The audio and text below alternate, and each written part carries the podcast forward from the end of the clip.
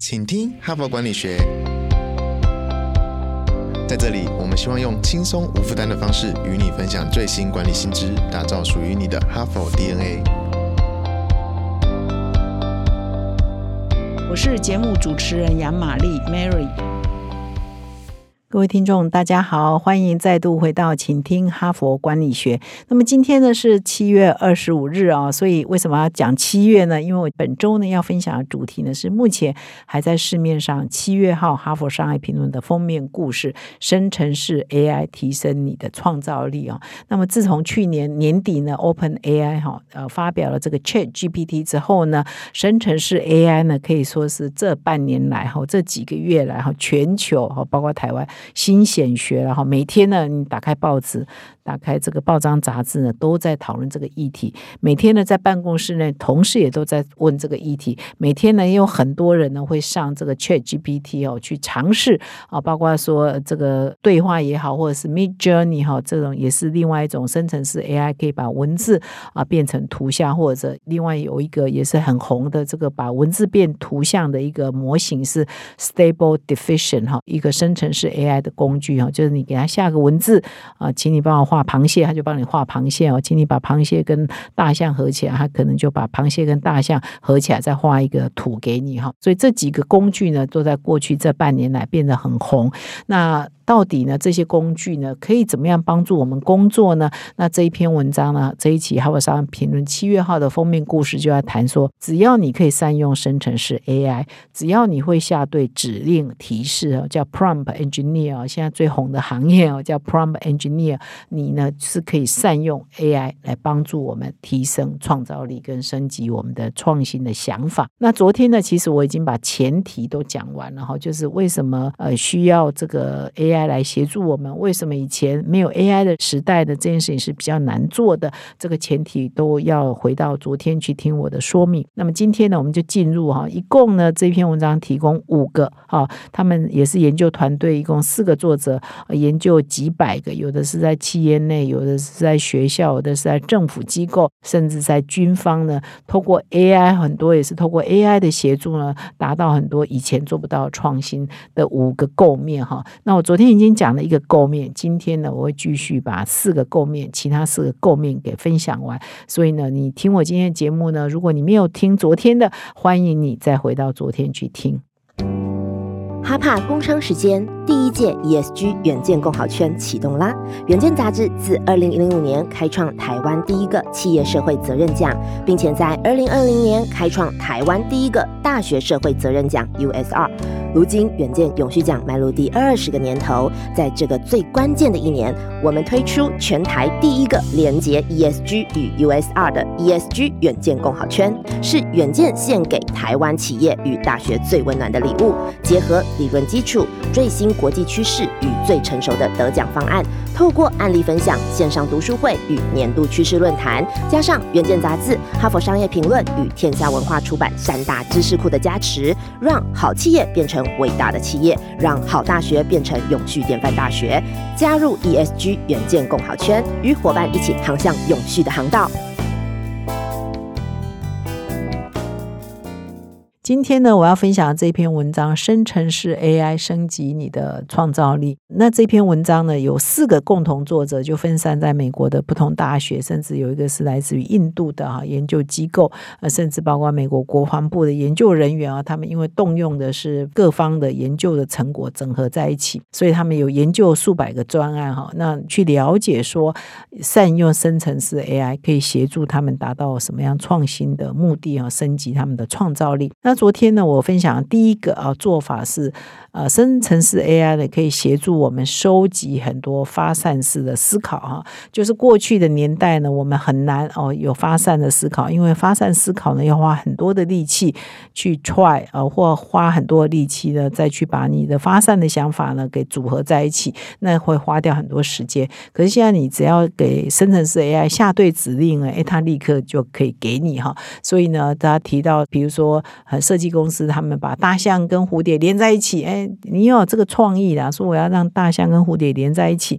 啊，连在一起出了一个图，那我用这个图去设计巧克力呢，可不可以？那那巧克力就长得像大象的巧克力，还是大象又有蝴蝶巧克力？所以这篇文章画了很多图形呢。当他们在这个生成式 AI，比如说你到 Mid Journey，你到 Stable Diffusion 去下指令的时候呢，哎，这边就出现了几十种，比如椅子的造型，几十种巧克力的造型。所以这是他第一点提到，就是说你用生成式 AI 可以协助你呢发散的思考，而且这发散思考很快你就可以看到视觉就是长这个样，那你很快呢就可以决定要不要人工再修正一下，就会变成我们的新型的创意啊。啊，那这个 prompt 这个提示也是我的创意啊，那出来的再经过人工修也是我的创意啊，所以也没有说你的创意会被谁剽窃，或者说这是 AI 做，因为人因还是在里面嘛哈，所以这个呢就可以大大的缩短呃我们创意的时间，以及呢大大的扩大我们创意的灵感的来源哈，所以这是第一个，我们生成式 AI 可以协助我们的哈。那么第二个生成式 AI 可以协助我们呢，是可以让我们摆脱。摆脱这个专业的偏见哈，就是以前呢，我们都一直在做这个，然后我们就很习惯这样做，所以我们也不会有一些新的想法。那么有一些新的想法进来呢，在过去有可能我们也会认为说把它 kill 掉，觉得哎这个不务实啊，以前我们都不是这样做的啊，这个天马行空啊，这个不可能啊，我们就先用一大堆专业的偏见就阻挡了哈，来自于外界哈，来自于其他。角度的一些创新的想法，但是用生成式 AI 呢，或许可以。破除我们的知识的偏见。那这里呢有特别点出来哦，这个也蛮有趣的，我觉得讲的也蛮有道理的。就是说，我们的传统的设计啊，设计人员呢，假设你是一个设计部门的人，事实上通常也会有一些偏见啊，或一些传统的一些制式啊，你会僵化哈。比如说，你传统的设计人员可能会先想说，我要有什么功能，我先想功能。然后再想说，我配合这个功能来设计我产品的样子，哈。所以呢，它会过度于依赖哈，因为你又要让这个功能啊可以做到嘛哈，所以你又要在某一种情况之下实践啊你的目标嘛哈，所以你会导致说你的设计会僵化。比如说你过度依赖某一种设计的形式啊，就是这五款呢啊，大家设计来设计去就是这五款，其实我觉得也无可厚非嘛，我们总是有极限嘛，我们总是有时间的压力，我们的创造力总是有限嘛哈，所以这也很正常啊，就是你可能会有。过度依赖某几种设计的形式，你就习惯这几种啊，就永远这几种啊。如果大胆创新一点，跟这个不一样，你就会觉得啊，不敢不敢，怕有问题嘛，所以不敢尝试新的东西嘛。哈。第二就是说，你也可能功能僵化，就是就是这几个功能啊，那还要再加别的功能嘛？你可能就无法接受，无法摆脱传统的用途的限制，然后，所以第二个僵化是功能的僵化。第三个僵化呢？哇，这跟心理学有关哦。我也是啊，第一次接触到这个词哈，叫做定势效应哈，安定的定哈，然后势力的势叫定势效应啊。我们的听众中如果有心理学家，或许就应该有听过这个词。如果不是的话，一般大众可能我们很少啊听过这个词。那这个定势效应呢，它是说这是一九四零年代被心理学发现的一个现象哦，心理实验出来的。那这现象啊，是认为说。绝大多数人都会有一种认知偏误，也就是说，我们会倾向于继续运用熟悉的方法来解决问题，即便我们知道还有其他更好的。还有其他更适合的方法可以解决问题，但是我们还是会偏向于用我们熟悉的方法来解决问题啊！这是一个心理学的发现，一九四零年代就有这个发现，叫定势效应啊。维基百科也有说明哈，所以读哈佛也可以偶尔学习一些科技哈，或者是心理学其他领域的新知啊。那所以呢，这篇文章就举了一个例子哈，我还是跟各位听众说明哦，这一期的杂志上哦，你如果到纸本七月号封面故事。或者到我们数位版看我们这篇文章的数位文章，你就会发现它说明到这里的时候呢，都会有很多的图哈。那这里说明什么？就是他们也做了一个实验，怎么样摆脱这个僵化哈，固定的僵化。就是他们在 Stable Diffusion 这个生成式 AI 里面呢，他们就下了一个 prompt 哈，这是一个玩具设计公司哈。prompt 是说你用螃蟹为灵感。来生成一些玩具的设计哈，但是它在这里呢，并没有给任何规格功能哈。的限制哈，所以就跑出来几十个哈螃蟹的设计，也蛮可爱的哦。如果你们有机会看这个原文的话，是蛮可爱的哦，各种不同的颜色，各种不同的造型哦。那他只下了一个简单的指令，以螃蟹。变成玩具啊，把螃蟹变成玩具啊。然后他们的设计人员呢，因为刚刚已经有讲了，我们会有功能的偏见哦，就是这几款功能，我们也有图形的偏见。那在这里呢，图形就驱逐偏见啦，因为以前可能这几个人在画螃蟹都是是永远长那个样嘛，呃，不出那个样嘛。现在他给一下子给你几十种螃蟹的样，一定有跟你原来很不一样的嘛，哈。所以这个就是一个摆脱这个设计固定的模式嘛。那么功能呢，他刚刚也没有下嘛，也没有。下这个 prompt 说功能要长怎样，所以他们看了图形之后呢，他们就做了一个方式，就是哎，根据这个图形，它看起来比较像是哪一类的玩具，然后他们再去设计功能。比如说，呃，有一些螃蟹，它看起来好像会爬墙的螃蟹哈，这个我很难说用语言说的很清楚，各位一定要去看我们的文章的图哈。有些螃蟹看起来好像会翻墙的哈，所以呢，他就把这个螃蟹的功能呢设计，呃，给小孩子玩的时候，好像这个螃蟹是可以来爬墙的玩具。那有一些螃蟹呢，看起来就很像可以做成像餐盘，哈，小孩子嘛，你小孩子总是很多实用的东西啊，要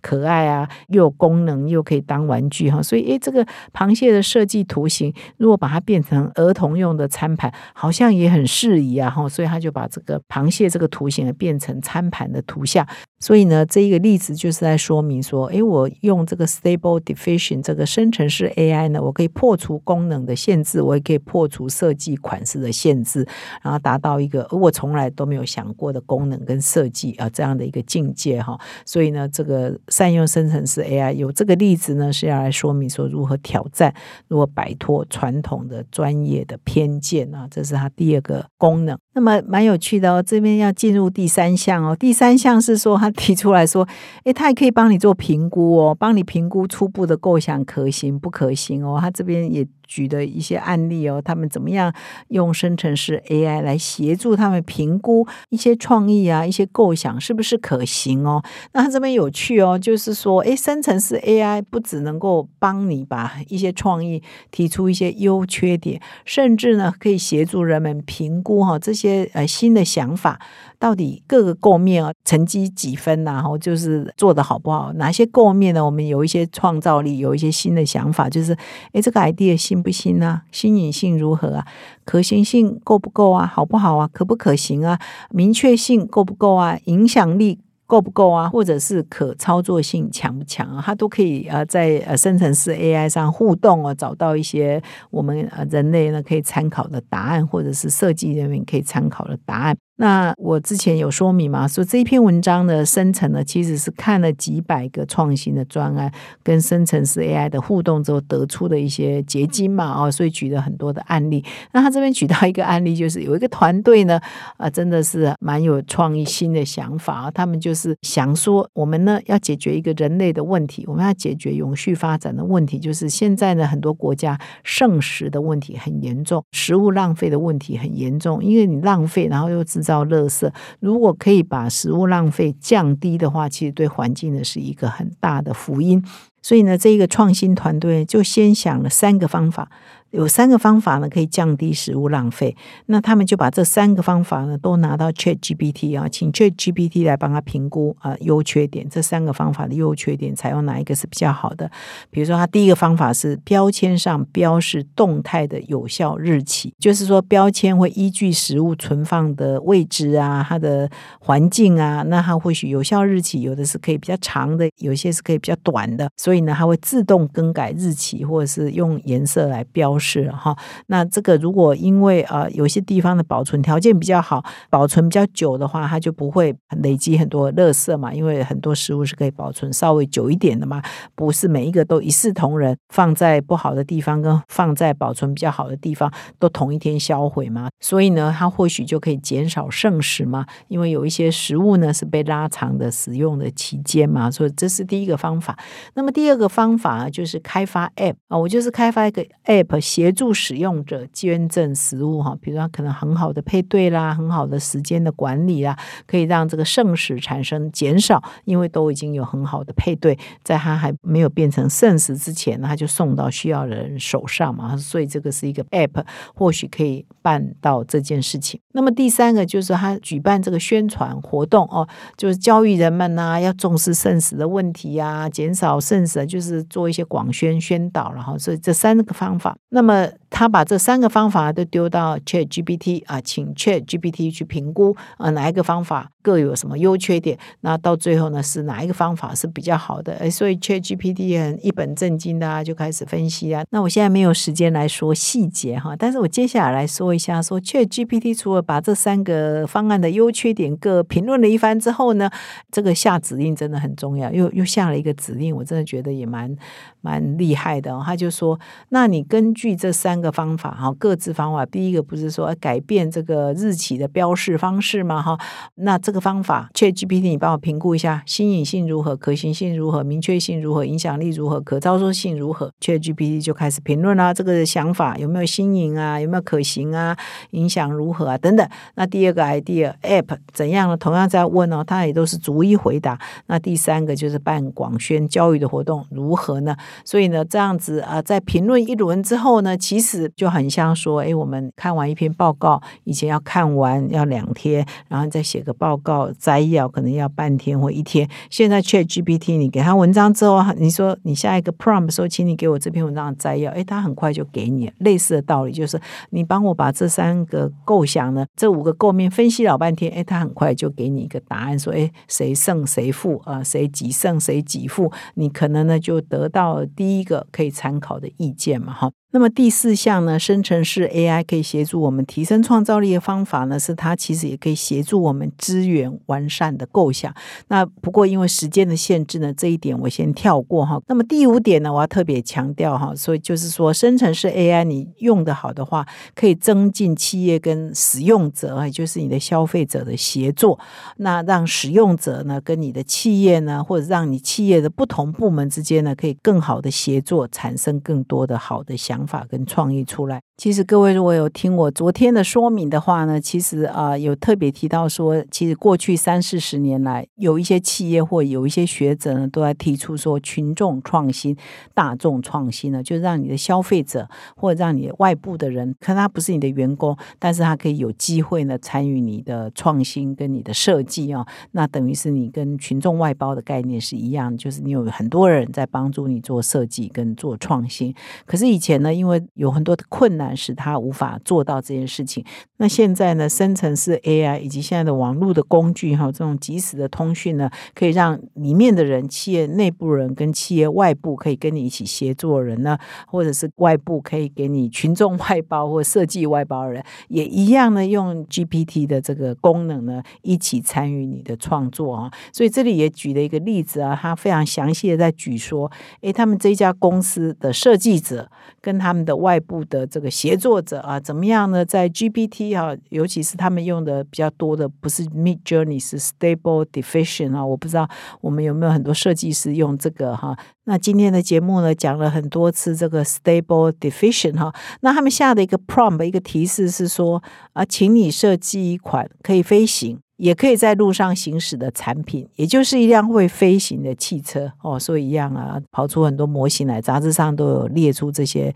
这些设计哈。然后接下来呢，他又给他一个指示说，你要长得像一只老鹰哈，就是这个设计的要像一只老鹰，所以啊，又又跑出很多新的设计来。那他们就把这些内部啊、外部啊很多人的设设计呢，就放在这个社群平台上，呃，大家来挑嘛，说哪一款比较可以，然后就进入更细。部的设计的过程哈，所以这整个过程呢是内部的人跟外部的人一起协作的哈，所以他就让这个群众创新呢也变得更可行，而且让内外的人呢都可以在这个共同的基础下一起来协作。那么以上呢是我今天的主要的分享，就是说生成式 AI 你要怎么样做，怎么样跟它互动，它可以帮助你解决很多很多创意过去做不到的问题，那提升你的创造。造力，也提升你的效率，也提升你的想象力，也可以让你呢做到这个群众外包，或者是创新民主化，把过去你可能无法帮助你的这些外部人士、外部的专家，也可以有一个很好的平台呢，可以来帮助你快速的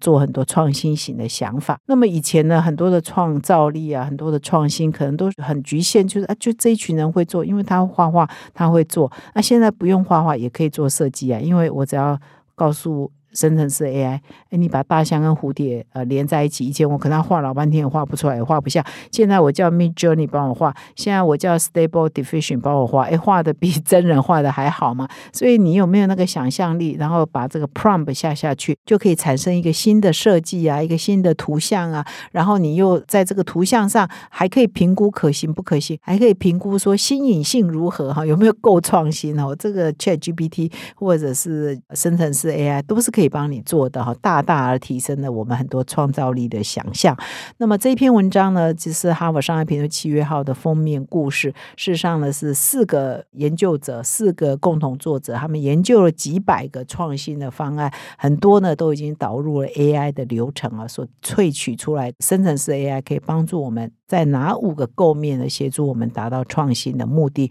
如果你 miss 掉昨天的节目，礼拜一的节目，一定要回去回听，才可以有完整的理解哈。所以呃，最后呢，也是希望各位听众啊，你在玩呃 GPT 的时候呢，也玩出一些道理来，玩出一些心得来，玩出一些结论来哈，对你是有帮助的，而不是把它当玩具玩一玩而已，而是真的要对你的工作，尤其呢，现在对设计这件事情，对创造力这件事情，的确已经有很多。的研究啊指出来有很多案例指出来是可以帮你大忙的，就看你会不会用了哈。最后呢，也是提醒各位听众，如果喜欢我们的节目，请到说明栏点击赞助连结，可以小额赞助我们的节目。感谢你的收听，我们明天再相会。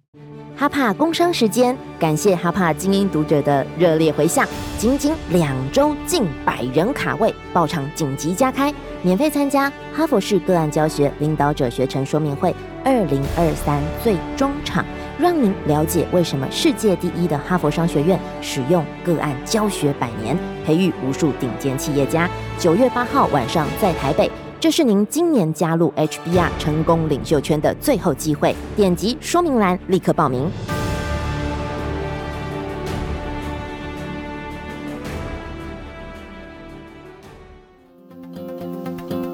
现在就注册 HBR 数位版会员，每月三篇文章免费阅读，与世界一流管理接轨，阅读更多管理大师的精彩观点。现在就开始。